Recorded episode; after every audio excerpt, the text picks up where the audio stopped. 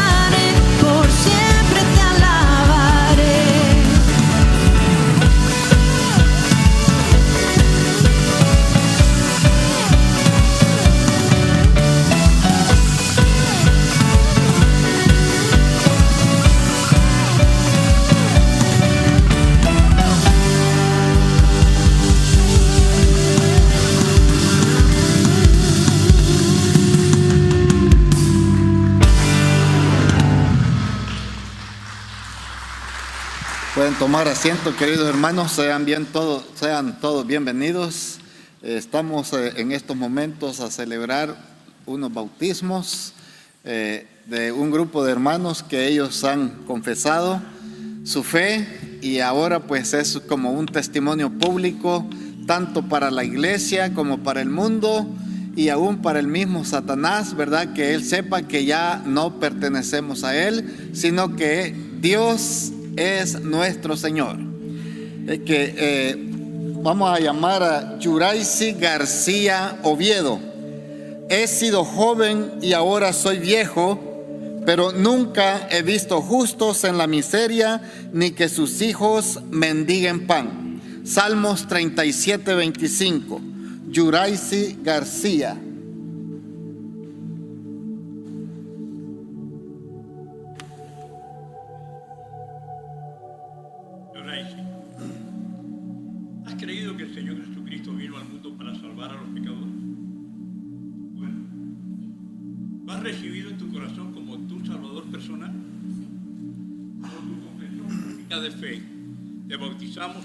Del Padre, del Hijo y del Espíritu Santo.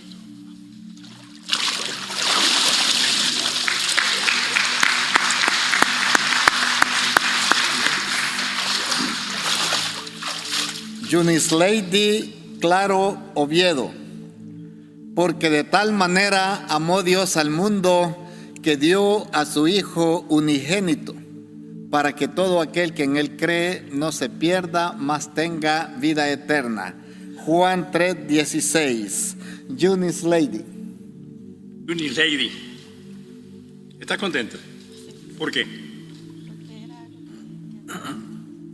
Era algo que estabas deseando hace mucho tiempo, obedecer al Señor, ¿verdad? ¿Tú has recibido al Señor en tu corazón como tu Salvador personal? Sí. Por tu confesión pública de fe, te bautizamos en el nombre del Padre, del Hijo y del Espíritu Santo.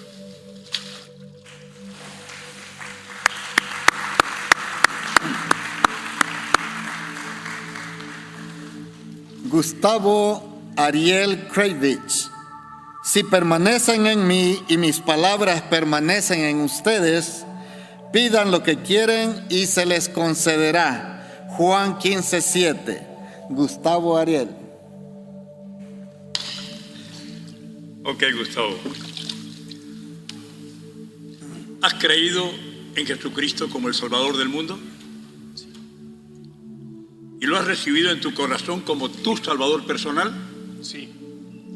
Por tu confesión pública de fe, te bautizamos en el nombre del Padre, del Hijo y del Espíritu Santo.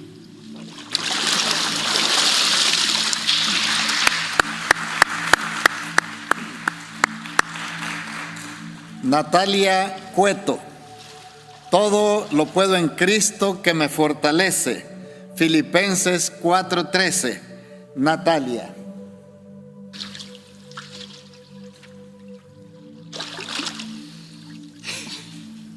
Natalia, ¿tu marido te obligó a bautizarte con él? Sí.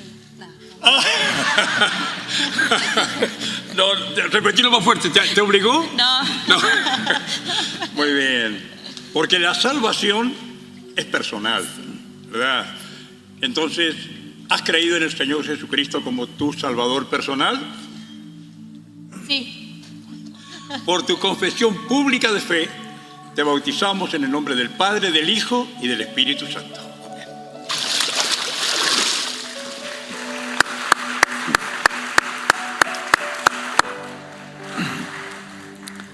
Herbert Zambrano Romero.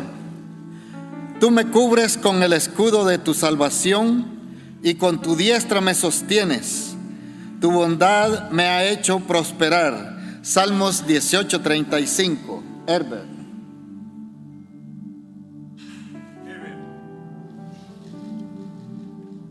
¿Crees que el Señor Jesucristo te perdonó todos tus pecados? Sí.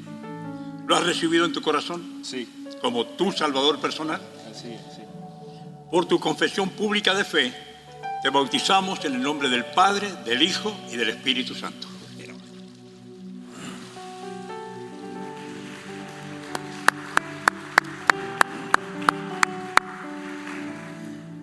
Gabriela Castro Mujica. A ti, Dios de mis padres, te alabo y te doy gracias. Me has dado sabiduría y poder, me has dado a conocer lo que te pedimos. Daniel 2:23. Gabriela. ¿Quién se bautizó recién? Tu esposo. Qué bendición es que el esposo juntos tomen la decisión de, de haber aceptado al Señor y de haber obedecido la palabra del Señor bautizándose. Y en esta mañana te pregunto, ¿el Señor Jesucristo es tu Salvador personal? Sí. Sí. Por tu confesión pública de fe, te bautizamos en el nombre del Padre, del Hijo y del Espíritu Santo.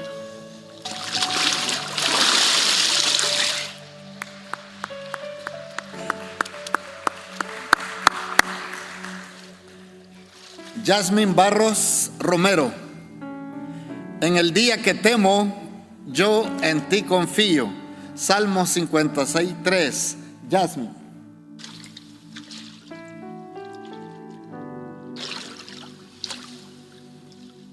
Contenta? Sí. Jasmine, ¿has aceptado al Señor Jesucristo como tu único y suficiente Salvador? Sí. Sí. Lo has aceptado. ¿Y crees que cuando te toque partir por la muerte o que el Señor venga vas a ir con Él? Sí. Por tu confesión pública de fe te bautizamos en esta iglesia en el nombre del Padre, del Hijo y del Espíritu Santo.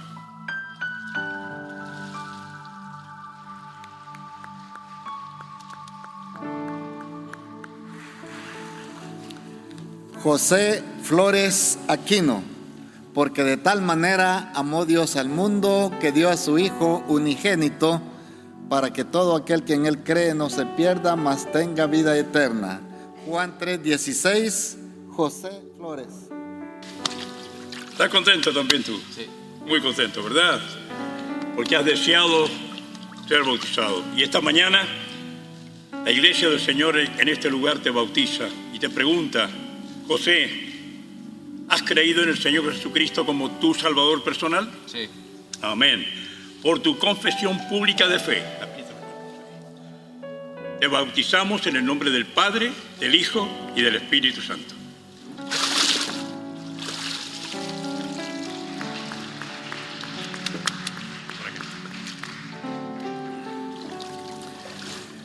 Adán Gómez, el Señor está conmigo y no tengo miedo.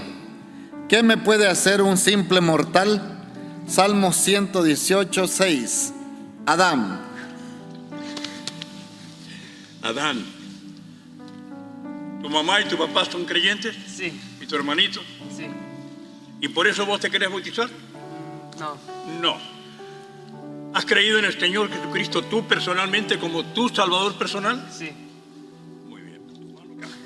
Por tu confesión pública de fe, Adán, hoy te bautizamos en el nombre del Padre, del Hijo y del Espíritu Santo.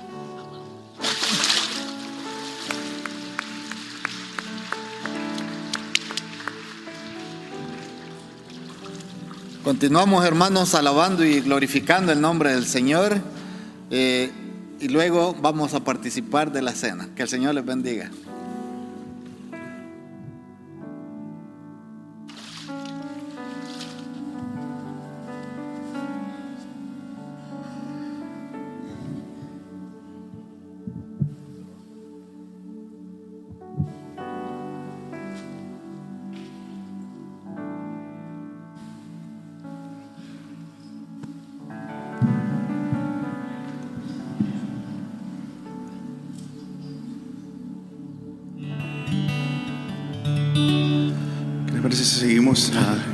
Al Señor en esta mañana? Si nos pueden acompañar, ponerse de pie. Dice tu nombre, exaltamos, tu nombre adoramos, el nombre de Cristo.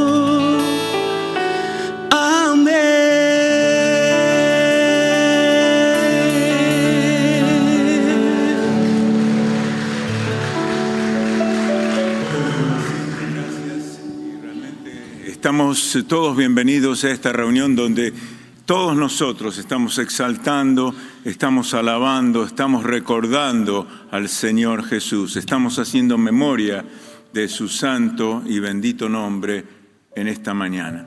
Quiero dar la bienvenida en esta mañana a todos aquellos que han pasado por las aguas del bautismo. Yo no sé si están todos, eh, terminaron de cambiarse o pero quisiera por favor que aquellos que estén, que se levanten y quiero que la congregación le dé un caluroso aplauso eh, y es una manera de decirles bienvenidos a la iglesia local. Los amamos y esperamos que el Señor los use grandemente en medio de nosotros. Gracias, pueden sentarse. El libro de Crónicas, capítulo 23 al 27, nos habla de la organización que David preparó para la construcción del templo. Este es un tema que vamos a hablar un poquito más extensamente en la próxima reunión. Pero en este proceso, David organizó a los levitas la tribu de Israel encargada de llevar a cabo las tareas religiosas y las tareas ceremoniales. Y en Primera Crónicas capítulo 23, 30, vemos una parte de las funciones de los levitas. Y esta función era asistir, estar presencialmente, diariamente, por la mañana y por la tarde, dando gracias y alabanzas a Jehová. Esta era la función de estos levitas, dar gracias y alabar el nombre de Dios. Y este versículo nos enseña la importancia de la gratitud y la alabanza a Dios. Y a través de la historia bíblica de, la Biblia, vemos como el pueblo de Dios ofrecía alabanza y acción de gracias a Dios como acto como actos de adoración. En Daniel capítulo 6, verso 10, vemos a este hombre de Dios que a pesar de hacerlo, eh, que al hacer esta acción de gracias y esta, eh, estas alabanzas a Dios diariamente, tres veces por día, públicamente, él lo hacía sin temor a las consecuencias.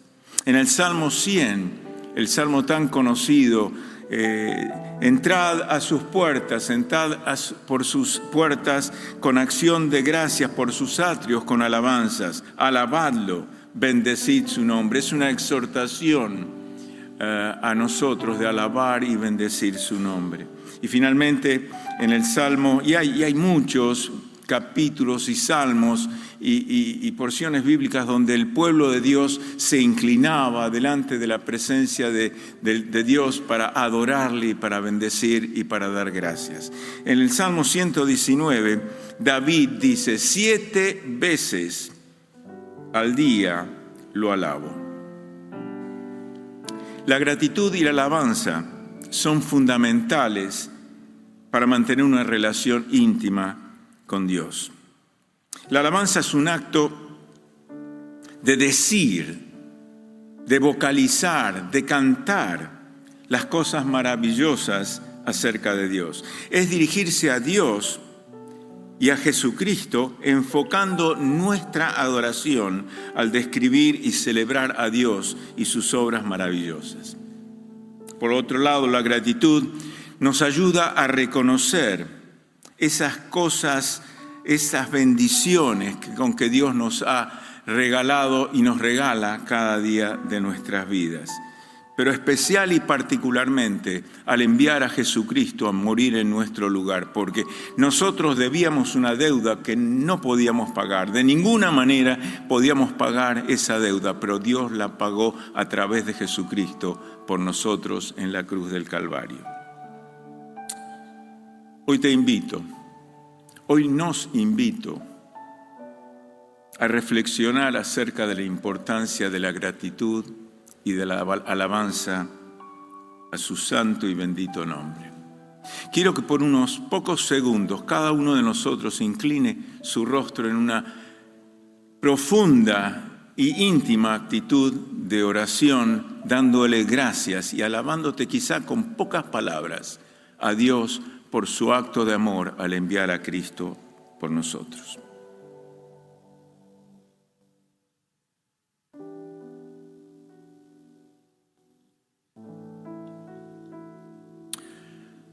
Amén.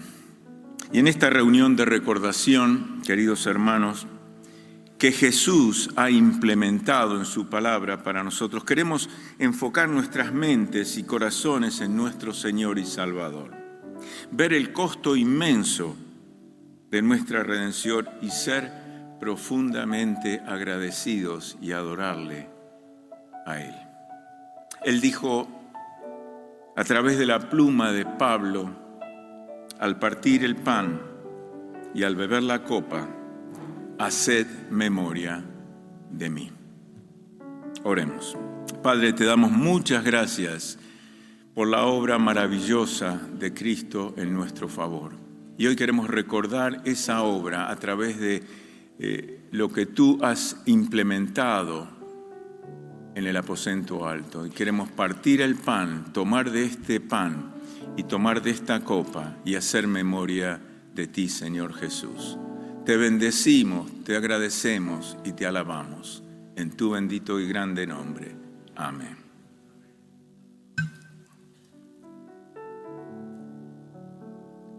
El pan, participemos del pan.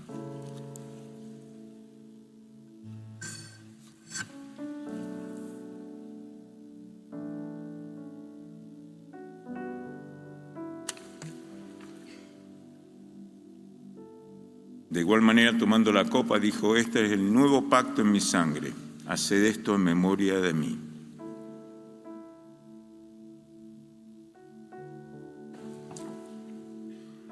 De manera que cada vez que participéis de este pan y toméis de esta copa, la muerte del Señor anunciáis hasta que Él venga.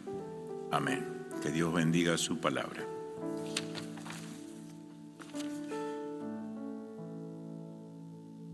Tu nombre exaltamos,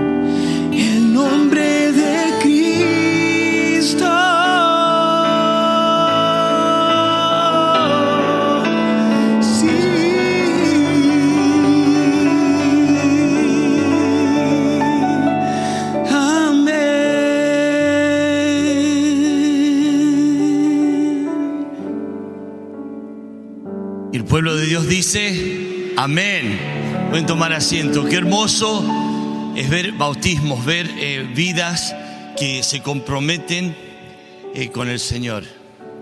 Bienvenidos en esta mañana. Bienvenidos a todos que están online viéndonos de diferentes países. Gracias por estar con nosotros en esta mañana. Gracias a todos ustedes. eh, les damos por estar con nosotros. Gracias por elegir estar aquí en esta mañana. Miren a la persona al lado y díganle gracias porque elegimos venir esta mañana. Pero nuestra oración en esta mañana, eh, en la casa de Dios, que están todos siempre invitados, nuestra oración es que no solo se sientan bienestar, pero que también conozcan al Dios de esta casa, a ese Cristo, a Jesús, a quien cantamos y alabamos. Su nombre es grande y en esta mañana eh, queremos seguir adorando y alabándole en esta mañana. ¿Por qué? Porque Él ha sido bueno con nosotros. Bienvenidos a todos de nuevo los que están aquí. No sé si están por primera vez, segunda vez, queremos conocerlos. Poniéndose de pie para darle un gran aplauso. Veo aquí una pareja joven que, que Gracias por estar con nosotros. Aquí, bienvenidos, bienvenidos. Hay varias personas. Gracias por estar acá atrás. Bienvenidos en esta mañana. Es lindo ver a todo, todo el pueblo de Dios juntos. Gracias por estar. Eh, nuestra visión como iglesia es tener pasión con Dios y compasión hacia el prójimo.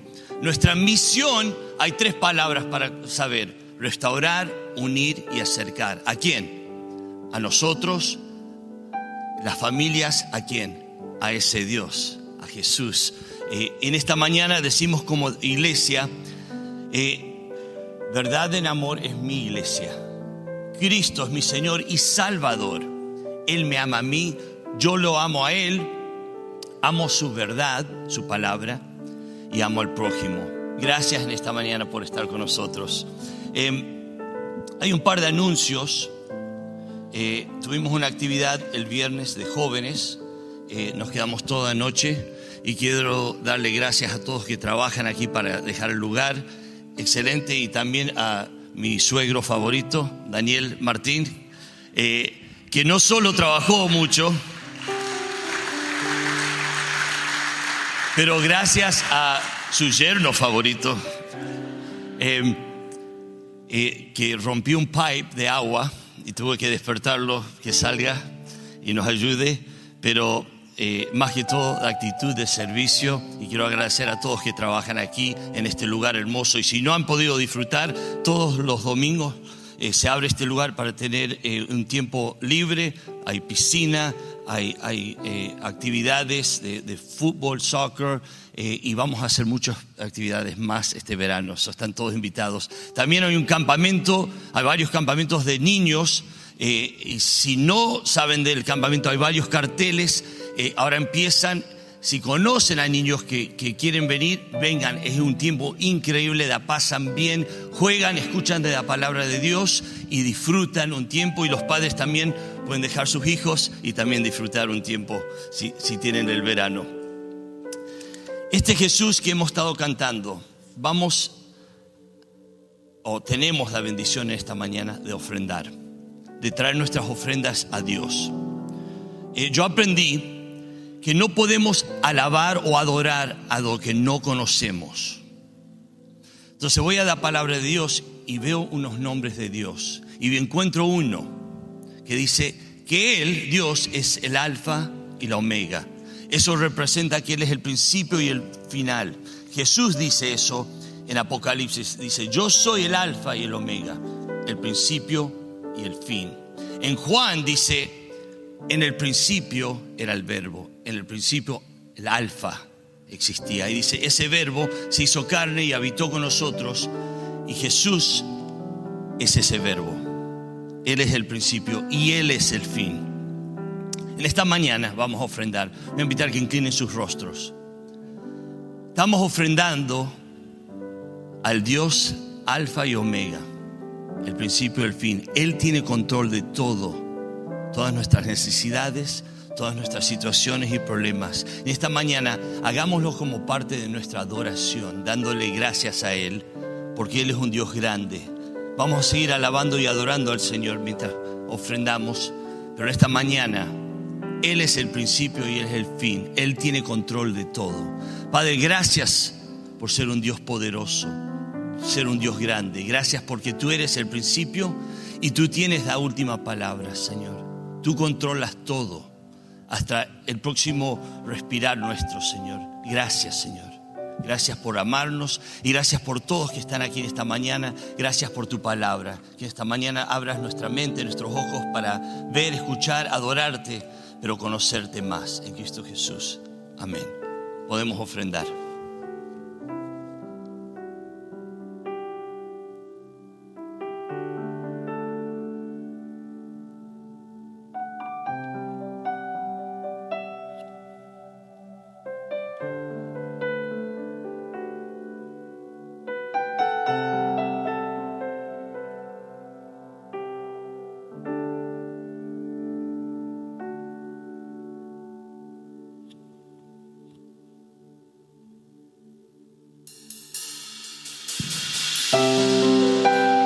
Parece si seguimos adorando a Dios que nunca nos deja, no importa en qué circunstancias estemos, Él siempre está con nosotros, nunca nos falla. Y a Él es el que le cantamos en esta mañana.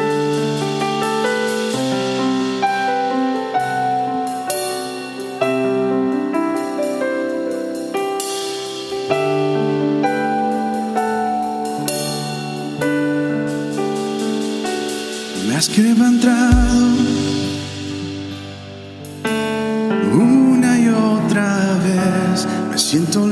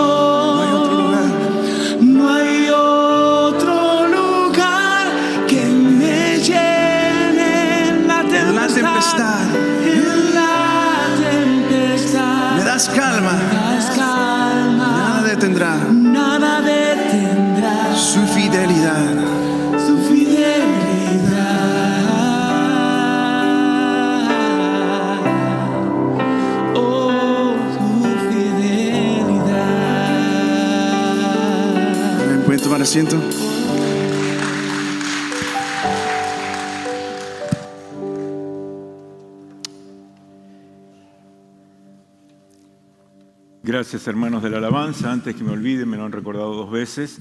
Those who want to hear uh, the meetings in English, you can go forward to the next room on my right. Eh, ciertamente no hay nada mejor que estar con el Señor, realmente, ¿verdad? Es una- un privilegio estar en la casa del Señor y estar eh, pensando en el Señor y escuchando su palabra. Y en este día quiero compartir con ustedes cinco capítulos de Primera Crónicas. No se preocupen, no los vamos a leer. No se levanten ya y salgan corriendo. Tranquilos, vamos a ser muy, espero, breves. Pero quiero meditar en estos cinco capítulos por una razón muy sencilla. Porque estos cinco capítulos nos dan una perspectiva muy clara, muy bíblica de la organización del templo y el orden del templo, pero también nos da una perspectiva del orden y la organización de la iglesia. Eh, antes de seguir adelante quisiera pedir la bendición del Señor. ¿Me acompañan? Padre, queremos darte muchas gracias por haberte podido adorar y alabar como tú mereces, Señor, ser adorado y alabado en espíritu y en verdad. Y, cier- y ciertamente esperamos y oramos que nuestra adoración y nuestra alabanza haya llegado hasta tu trono y que hayas estado, eh, que haya sido agradable a tu persona. Y ahora, Padre, te pido que tú bendigas tu palabra, que me anonades, que me saques del púlpito y que tú hables con poder, con libertad a, tu pueblo y particularmente a mí. Padre, te bendigo, te alabo y te doy gracias en el nombre de Cristo Jesús, nuestro Señor y Salvador. Amén. Amén. Estos cinco capítulos fueron escritos a la segunda o tercera generación que había vuelto del cautiverio. Y, durante ese tiempo había, había, había conflictos, había caos en Israel. Y algunos estaban preguntándose por qué las promesas que habían sido hechas no habían sido cumplidas, no se habían cumplido. el escritor de crónicas, el cronista, les está escribiendo eh, para darles esperanza de que Dios es fiel y que debían confiar en Él en cualquier circunstancia y que Él estaba llevando a cabo un plan que ciertamente y sin lugar a dudas se iba a cumplir. Eh, quiero brevemente resumir los dos capítulos anteriores, el capítulo 21 y el capítulo 22. El 21, Dios elige a Jerusalén como el lugar donde se iba a construir el templo. Y en el capítulo siguiente, en el 22, Dios no permite que David construya el templo, porque su hijo Salomón era iba a ser el designado por Dios para hacerlo. Ahora, el capítulo 23, versos 1 y 2, eh, nos dice que David eh, ya estaba viejo y, y nombra a Salomón como rey de Israel, y para ello reúne a los principales, a los sacerdotes, a los levitas, y, para hacer este, este paso de, del reinado. En el capítulo 28, cinco capítulos más adelante, en el verso 1, se describe una situación muy similar. David reunió en Jerusalén a todos los principales de Israel, los jefes de las tribus, los jefes de las divisiones que servían al rey, etcétera, etcétera, etcétera. Y quiero decirles que entre el capítulo 23, versos 1 al 2 y el 28, 1, es donde ocurre toda la organización y el orden del templo. Quiero decirles rápidamente de qué se trata cada uno de estos capítulos. No se preocupen, vuelvo a repetirles, no los voy a leer. El capítulo 23 se enfoca en la organización general del templo. En el capítulo 22 se enfoca particularmente en los sacerdotes. En el capítulo 25 habla de los músicos y los cantores. Miren, hermanos de la alabanza, un capítulo de las Escrituras dedicado a ustedes. Qué privilegio, qué privilegio. El capítulo 26 habla de los porteros y los oficiales. Hermanos sugieres, qué privilegio, un capítulo de las escrituras para dedicado a ustedes. Y finalmente en el 27 los principales de Israel. Entonces, 23 organización general, 24 los sacerdotes, 25 los músicos y cantores, el 26 los porteros y los oficiales. Y el 27 los príncipes de Israel. Ahora, David organizó los distintos trabajos de, de los levitas para que todo funcione en orden, pero no fue David específicamente quien eligió a la tribu de Leví para que ejerciera esas funciones. Fue Moisés. Moisés fue el que lo organizó porque en ese tiempo, en ese tiempo el tabernáculo era móvil. El pueblo de Israel había salido de Egipto, estaba en el desierto y cuando se detenían en algún lugar para descansar, entonces armaban el, el tabernáculo, lo ponían todo en su lugar y cuando partían, lo desarmaban, guardaban los utensilios y seguían adelante hasta el próximo lugar donde se detuvieran. ¿Me siguen? ¿De cerca? Bueno, me paran si... bueno. Como dije, fue Moisés el que organizó porque el tabernáculo era móvil. Ahora, ellos estaban en el desierto camino a la tierra prometida, esa tierra donde Dios les prometió que iba a ser el lugar donde ellos iban a establecerse, ese lugar donde fluía leche y miel. David organiza sus funciones nuevamente porque ahora el tabernáculo, el templo, iba a ser fijo. Las funciones de armar y desarmar y guardar y desguardar las cosas del templo ya no era necesaria, porque el templo ahora estaba iba a estar construido en Jerusalén y iba a ser fijo, entonces no necesitaban cumplirse todas esas funciones que tenían antes. Entonces, David da un plan de organizar nuevamente a los levitas en nuevas funciones. Había un cambio radical, drástico, en las funciones de los levitas una vez que el templo estaba en Jerusalén. En el capítulo 23, verso 6, David repartió a los levitas siguiendo el orden de los hijos de Leví. Leví tuvo tres hijos, Gersón, Coat y Merari. Y de estas tres familias, Gersón, Coat y Merari, salieron todos los levitas que iban a servir en el templo. Vamos a ver una porción en eh, los versos 27 y 32, al 32.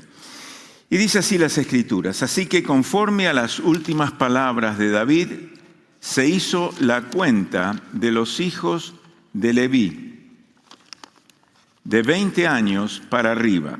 Estos estaban bajo las órdenes de los hijos de Aarón para el servicio en la casa de Jehová. Primera cosa interesante, estaban todos bajo las órdenes de Aarón. ¿Para qué? Para el servicio en la casa de Jehová. Dos cosas importantes. Y sigue describiendo todas esas, eh, todas esas actividades que iban a ser eh, eh, efectuadas en servicio en la casa de Jehová en los atrios, en las cámaras, en la purificación de toda cosa santificada y en lo demás de la obra del ministerio de la casa de Dios. Asimismo tenían a su cargo los panes de la proposición, la flor de harina para el sacrificio, las hojuelas sin levadura, las ofrendas preparadas en, en sartén y las cocidas y todos los pesos y medidas. Tenían asimismo que asistir todos los días por la mañana y por la tarde para dar gracias y tributar, alabanzas a Jehová. También tenían que ofrecer todos los holocaustos a Jehová los sábados, lunas nuevas, fiestas solemnes, continuamente delante de Jehová, según su número y de acuerdo con su rito. Tenían además el cargo del cuidado del tabernáculo de reunión y del santuario, bajo las órdenes de los hijos de Aarón, sus hermanos, en el ministerio de la casa de Jehová. Tres cosas importantes que tendremos que recordar de todo lo que hemos leído. Primero, en el verso 28 dice que todos estaban bajo las órdenes de Aarón y sus hijos. En el, más adelante describe, como hemos escuchado, todas las tareas que estaban ocurriendo en el servicio de la casa de Dios. Y tercero, también muy importante, incluyen el dar gracias, alabar y participar en todos los ritos. Ahora, ¿por qué bajo las órdenes de Aarón? ¿Por qué Aarón? Vamos al verso 13 del capítulo 23. Los hijos de Amirán fueron Aarón y Moisés. Aarón fue apartado junto con sus hijos para dedicarse siempre a las cosas más santas, o sea, ofrecer sacrificios a Dios.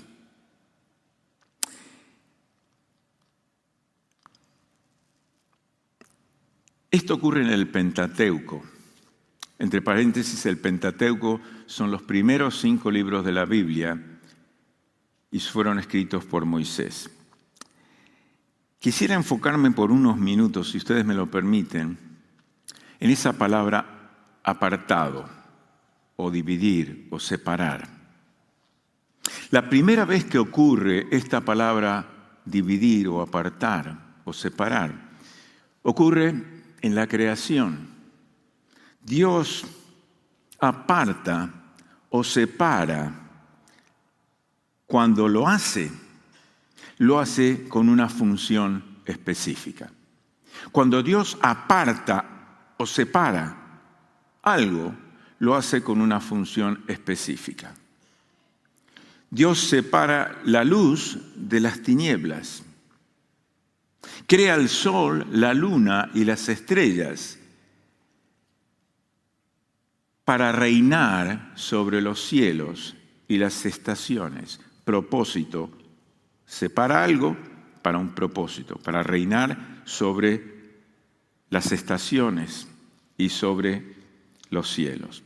También separa la tierra seca de, los océanos, de, los mares, y los separa de los cielos, y crea animales terrestres, animales marinos y, las aves del cielo. Y todo eso lo hace con una función específica. La siguiente vez que Dios aparta algo, la próxima, la siguiente vez que Dios usa esa palabra es en el tabernáculo, donde Dios separa el lugar santo del lugar santísimo. Y separa a la familia de Aarón para una función especial, los sacrificios. Y separa a los levitas para servir en el templo. Y aparta una nación, Israel, para ser testigo, para que refleje a Dios a las naciones. Este es el capítulo 23. El, capítulo 24 nos habla de los sacerdotes. Y en el verso 19 dice estos fueron distribuidos para su ministerio, para que entraran en la casa de Jehová, según les fue ordenado por Aarón, su padre, de la manera que había mandado Jehová, el Dios de Israel. La familia de Aarón fueron repartidos en 24 grupos por turnos de dos semanas cada uno por año. Ahora, tengamos en cuenta que el año de Israel eran 48 meses, no 52. Entonces, a cada grupo le tocaban dos semanas para hacer ese servicio.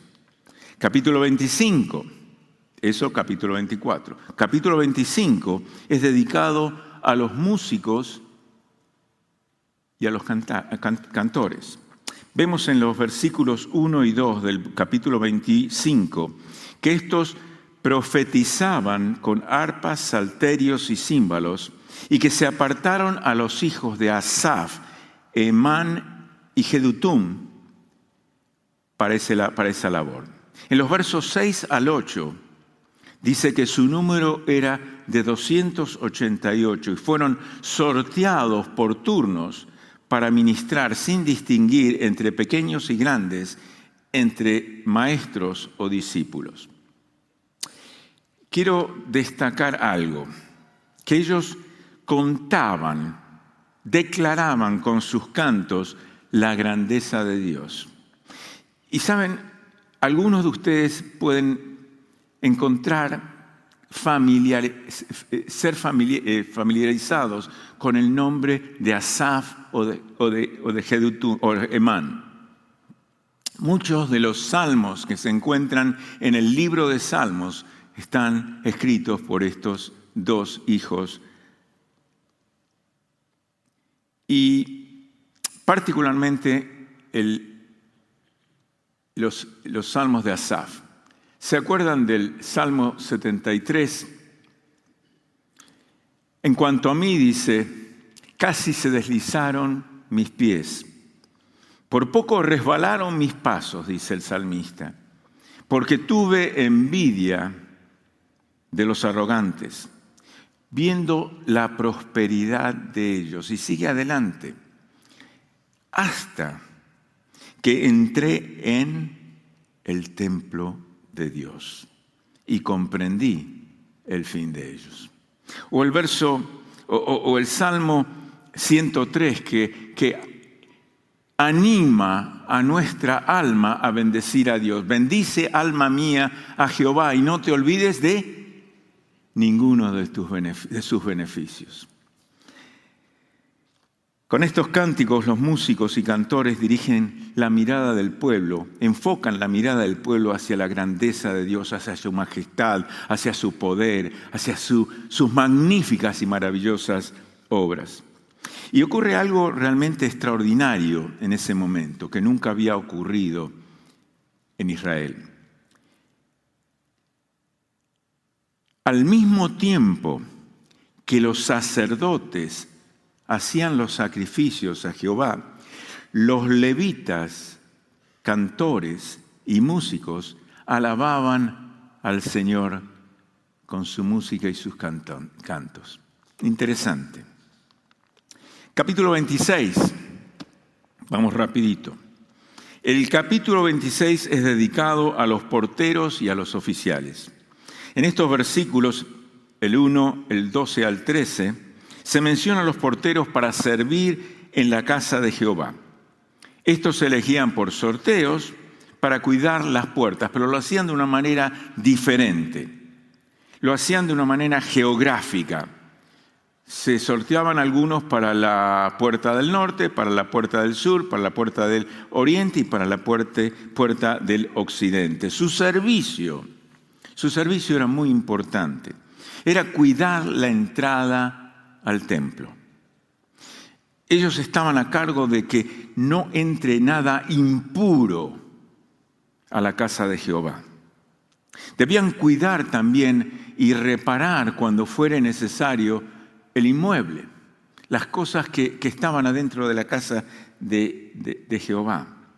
Y por último, también debían velar por la vida espiritual de los que entraban al altar a adorar. Ellos debían entablar conversación con los judíos que entraban a adorar. Debían percibir cómo estaban espiritualmente. Quizás hasta debían orar con ellos. Esa era la función de los porteros. Pero también habla de los oficiales. ¿Quiénes eran estos oficiales? Vamos a regresar un poquito para atrás al capítulo 23, verso 4, que dice, de estos 24 mil dirigían la obra de la casa de Jehová y, y mil serían gobernadores y jueces. Estos gobernadores y jueces son aquellos que eran los oficiales.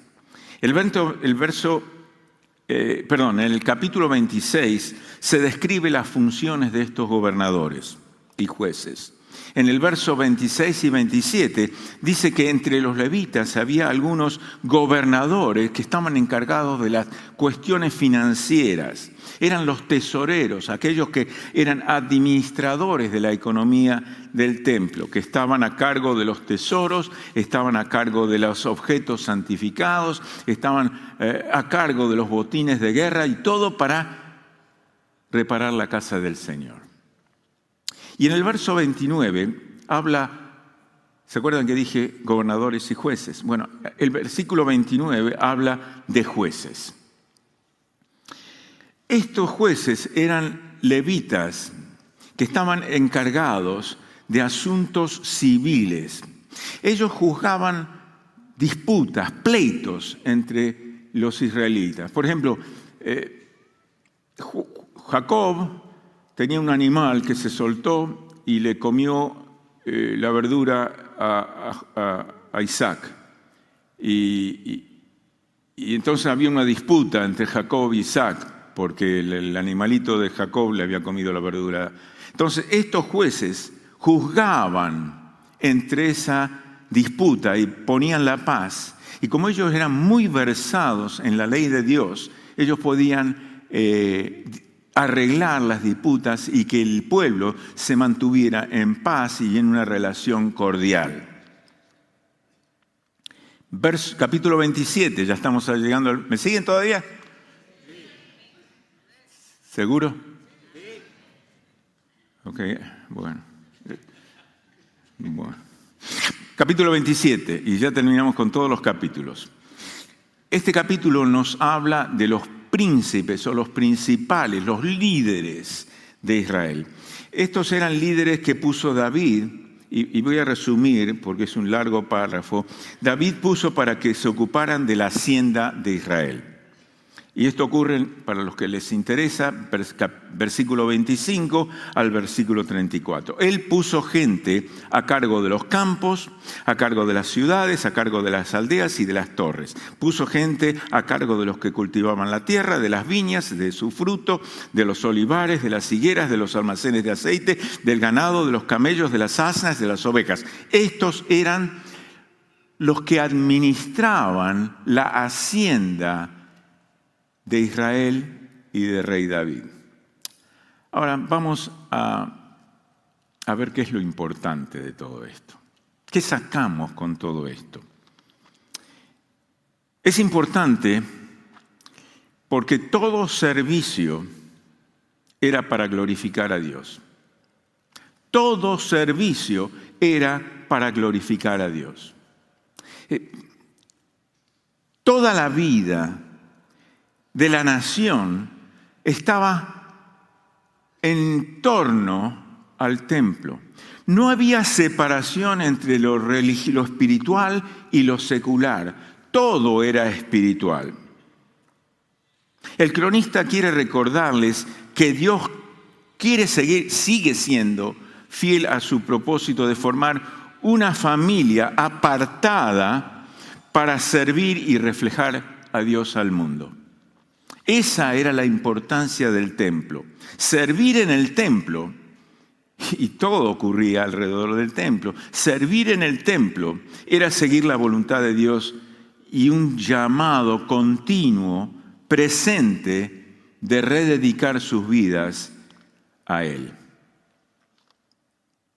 ¿Y por qué es importante para nosotros? Eso es importante para allí y entonces. Pero ahora estamos en el siglo XXI ¿Por qué esto es importante para ti y para mí? Así como el cronista quería recordarles a los hebreos la importancia del templo, también quiere recordarnos la importancia de la iglesia. También quiere recordarnos a nosotros la importancia de la iglesia.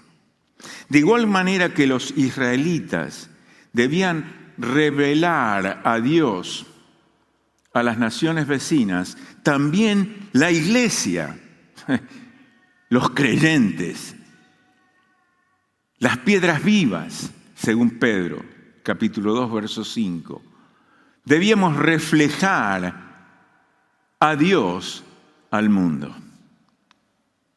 Quiero concluir, cuando digo quiero concluir, todavía falta un ratito, ¿ok?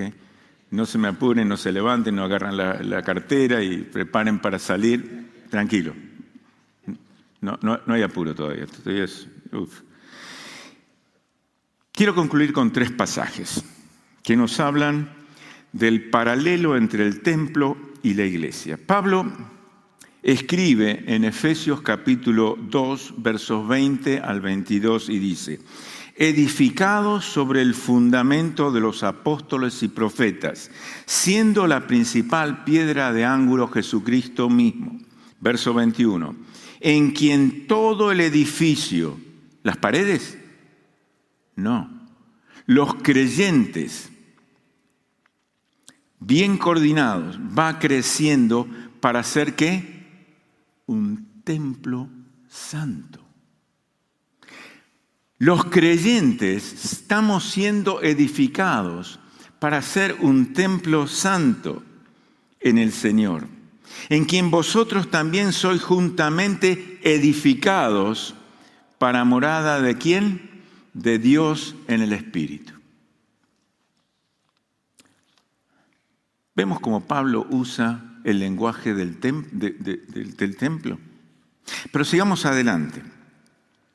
Recuerdan que dije hace unos minutos atrás que en el templo, mientras los sacerdotes sacrificaban eh, lo que tenían que sacrificar, los eh, cantores y los músicos cantaban salmos, eh, cánticos agradando a Dios. Bueno, en Romanos capítulo 12, verso 1 dice,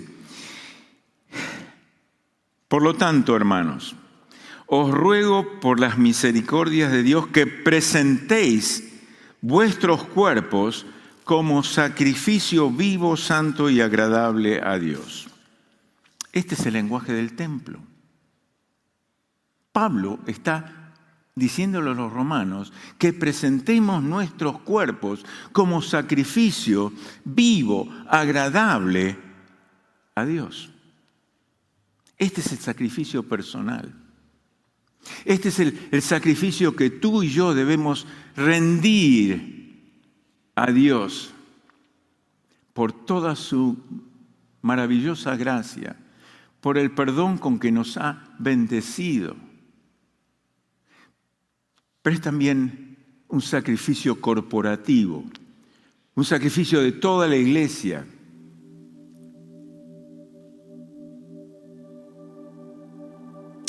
Vamos a seguir adelante.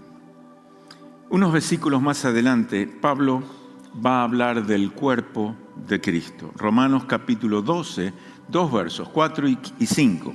De la manera que en un cuerpo tenemos muchos miembros, pero no todos los miembros tienen la misma función, así vos nosotros, siendo muchos, somos un cuerpo en Cristo y todos miembros los unos de los otros.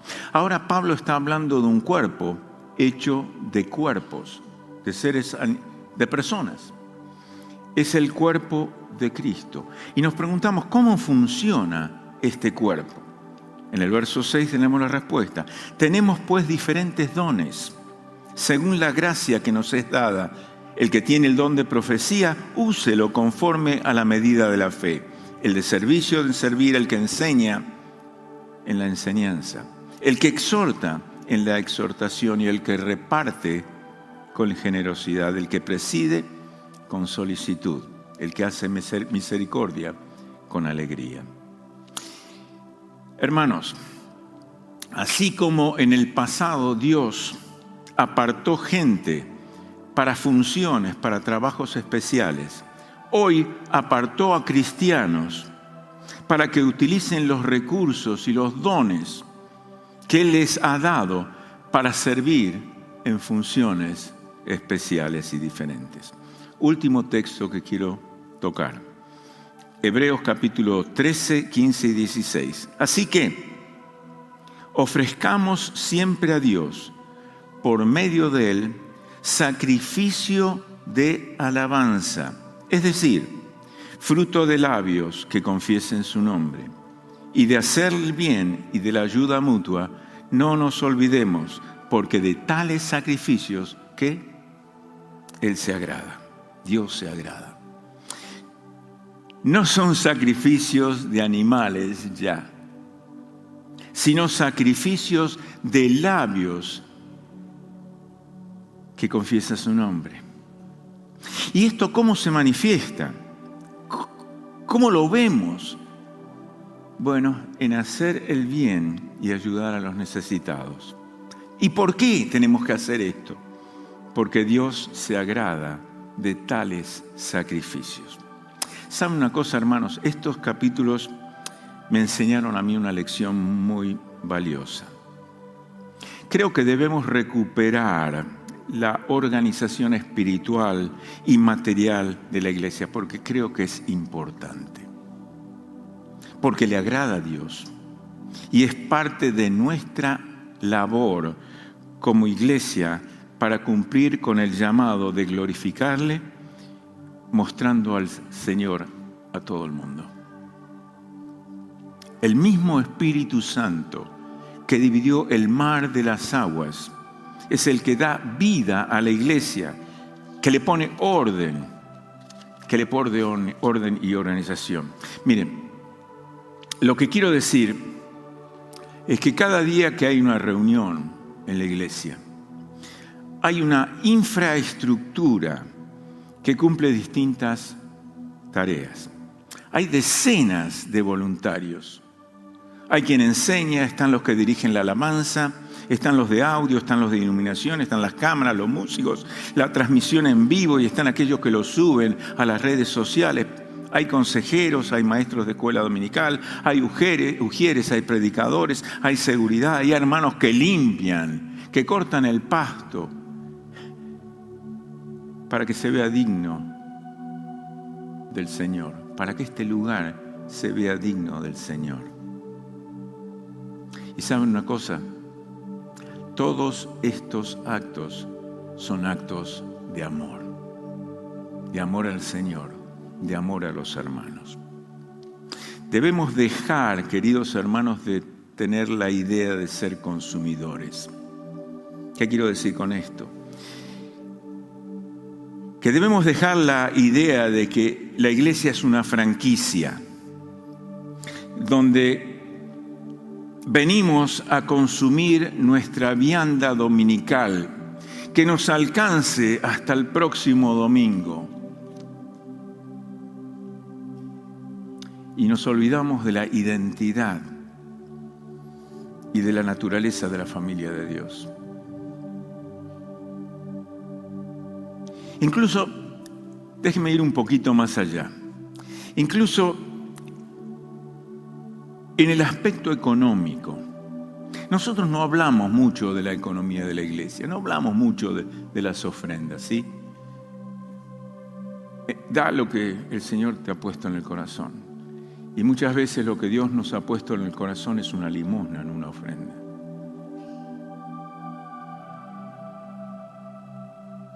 El aspecto económico nosotros creemos que es poco espiritual, por tanto no lo hablamos tanto, pero es importante. Nuestras ofrendas son necesarias, no porque Dios las necesite, sino porque es parte de nuestra adoración a Él y es parte de nuestra manera de sostener las actividades y los ministerios de esta iglesia. Saben, Dios no necesita de nuestras ofrendas pero se agrada de ellas. A ver, lo que quiero decir es que cuidar todos los aspectos de la iglesia muestran que una iglesia es saludable, es sana, y que sus miembros tienen una clara idea de la misión, la visión y la estrategia para llevarla adelante. Entonces quiero hacer una invitación para que todos pensemos. ¿Vengo a la iglesia para que me sirva a mí? Es una pregunta. ¿Vengo a la iglesia para que servir mis necesidades, para que ésta sirva mis necesidades? ¿Vengo a la iglesia para que la iglesia satisfaga mis expectaciones, mis deseos? ¿O estoy pensando por contrario, Cristo me salvó a mí? Entregó su vida por mí. Hoy quiero entregar mi vida a Él en un sacrificio santo, vivo y agradable a Él.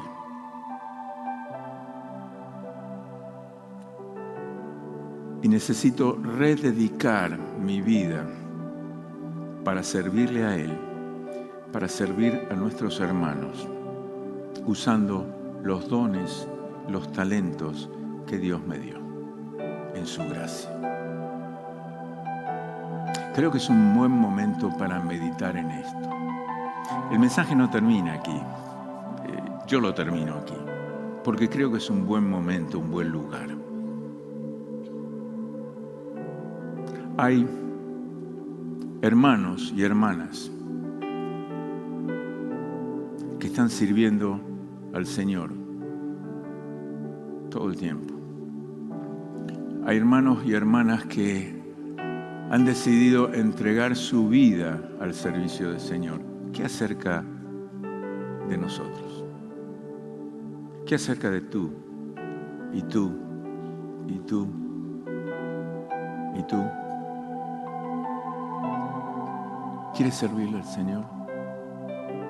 ¿Quieres entregar tu vida a su servicio? Y no, no estoy diciendo cortarnos las venas para. No. Estoy, eh, estoy hablando de servicio.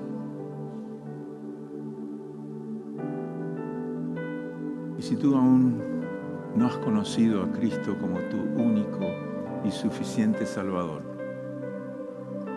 si tú todavía no sabes de qué estamos hablando cuando decimos que Cristo entregó su vida por nuestros pecados, yo te invito a que inclines tus, tu cabeza y orando le puedes decir al Señor y todos inclinando nuestras cabezas y orando al Señor. Padre, te doy gracias por tu palabra. Te alabo, Señor. Y te pido que tu palabra haya llegado con poder a nuestros corazones. Primero a mí. Señor, sé que en este lugar hay quizá alguien que está necesitado de tu amor. Está vacío por dentro y Señor quiere que ese vacío sea llenado por ti. Que tú le abraces, que tú le cobijes, que tú le sostengas en cada una de sus necesidades. Y a esa persona yo le ruego que diga unas palabras como estas. Señor, si tú no has conocido a Jesús como tu Señor y Salvador, repite conmigo estas palabras. Señor Jesús, me arrepiento de todos mis pecados te acepto, oh Señor, como mi único y suficiente Salvador. Y quiero de hoy en más ser un testigo de ti, para servirte, para glorificarte, para mostrar al mundo la persona de Cristo. Señor, te doy gracias, me arrepiento de todos mis pecados, pecados y quiero desde hoy en más ser tuyo. En el nombre de Jesús oramos. Amén. Y quiero también orar por aquellos que están decidiendo servir al Señor. La iglesia es importante. Yo amo a la iglesia. Yo amo a mis hermanos.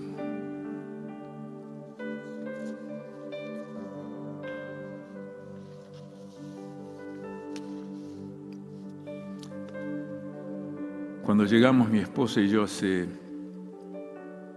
ya 44 años a este país, porque amo la iglesia, les cuento. La iglesia me abrazó. La iglesia me cobijó. La iglesia me apoyó, la iglesia me animó. La iglesia me hizo aprender cada día de la maravillosa, inigualable gracia de Dios. Por eso cuando me preguntan por qué amo la iglesia, lo amo porque son mi familia, mi familia. Cuando la familia te abandone, te, te abandona, yo estoy seguro de que tengo una familia espiritual que me va a cuidar, que va a cuidar de mis hijos si yo parto, que va a cuidar de mi esposa si yo me voy con el Señor. Por eso yo amo la iglesia. No, no amo las paredes, aunque me encanta este lugar. Los amo a ustedes. Y quiero darles gracias por tanto amor. Pero si tú quieres servir al Señor, este es el momento. Hoy es el momento para hacer una decisión. Y eh, quizás algunos de los pastores vamos a estar adelante para escuchar de ti.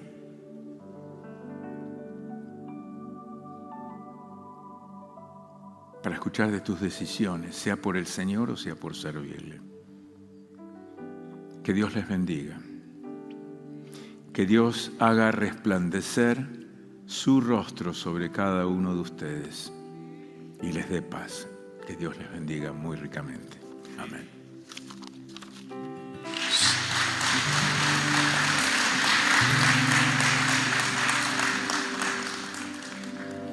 ¿Qué te parece si nos ponemos de pie como familia, amistades, como un solo pueblo, el pueblo de Dios, para cantarle y terminamos en esta mañana?